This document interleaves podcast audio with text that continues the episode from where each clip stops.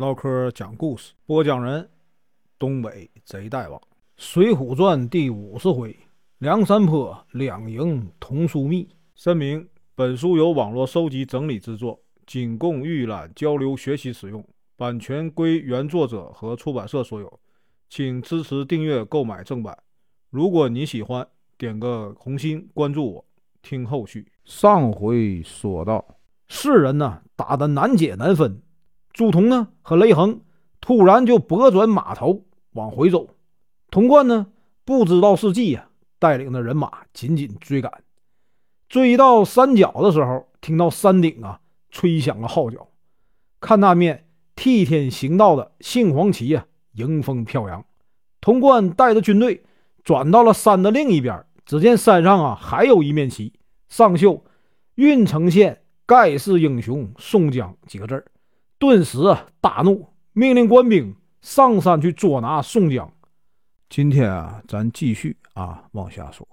宋江的身后啊，还站着吴用、公孙胜、花荣、徐宁啊等众多好汉，他们都看着童贯呢大笑。山上的啊鼓乐喧天，童贯气得直咬牙，说呀：“你们这些啊贼寇啊，竟敢笑话我！我一定要把你们呢都抓起来。”丰美啊。担心会中计，连忙啊劝这个童贯撤军。童贯呢却不听他的建议啊。这个时候啊，有探子来报说，从西边啊冲来一队人马，我们的后军被截成了两段。童贯一听，十分的吃惊，连忙带领啊丰美、必胜前去救援。东边呢又冲出一队人马，拦住了他们。为首的是秦明和关胜。他们杀了过来啊，在马上大喊：“童贯，早早啊，把头献出来！”童贯大怒，命令这个丰美去战关胜，必胜呢去战秦明，又让这个手下呀鸣金收兵，不要恋战。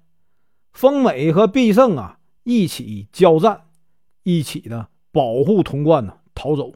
朱仝和雷横啊领兵在后面追赶，与秦明、关胜的军队啊来夹攻。潼关的大军，潼关大军被冲散，官兵啊乱成了一团，各自啊逃散。就在这个时候啊，又有呼延灼和林冲带了五千兵马呀赶来。随州啊都监段鹏举出战，和这个呼延灼交战。入州都监马万里出战，迎战的谁呢？林冲。只用了几个回合呀，林冲就刺死了这个马万里。段鹏举一看形势不对，调转马头就逃走。呼延灼呢，在后面追赶。童贯立刻就下令啊，让大军迅速撤退。这个时候呢，又有一队啊步兵从山后出来了，领头的是一个僧人和一个行者，大叫道：“不要让童贯呐逃走！”这两个人呢，正是鲁智深和武松，他们带领士兵和童贯大军呢混战在一起。潼关的军队啊，只要冲出包围，就会被啊另一队伏兵杀到。他们呢被追得到处乱跑啊。这其实呢是吴用事先安排好的十面埋伏，让这个潼关的军队啊无处逃脱。最后呢，几乎啊把潼关的十万大军杀得片甲不留。然而呢，这个宋江啊一直希望归顺朝廷，所以啊。担心呢，众头领把官兵都赶尽杀绝了，连忙呢派这个戴宗去啊，把这个众头领都请回了山寨啊庆功，这才让童贯呢得以逃脱。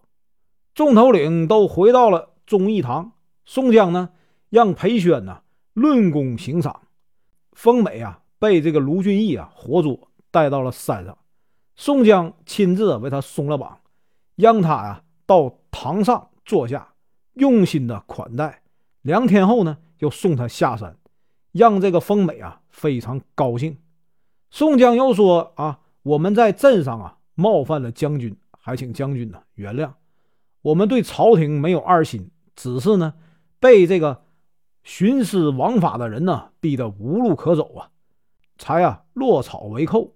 如今呢，我们都希望啊归顺朝廷，请将军回去啊。”多为我们说些好话，如果能够啊再次让皇上开恩呢，下诏招安，我们一定啊感激将军的大恩大德，无用担心呐。这次官兵被打败了，朝廷呢再次派军队前来，就派啊这个戴宗和刘唐前去东京啊打探消息，以便呢山寨可以啊提前准备。本文结束，感谢观看，请听后续。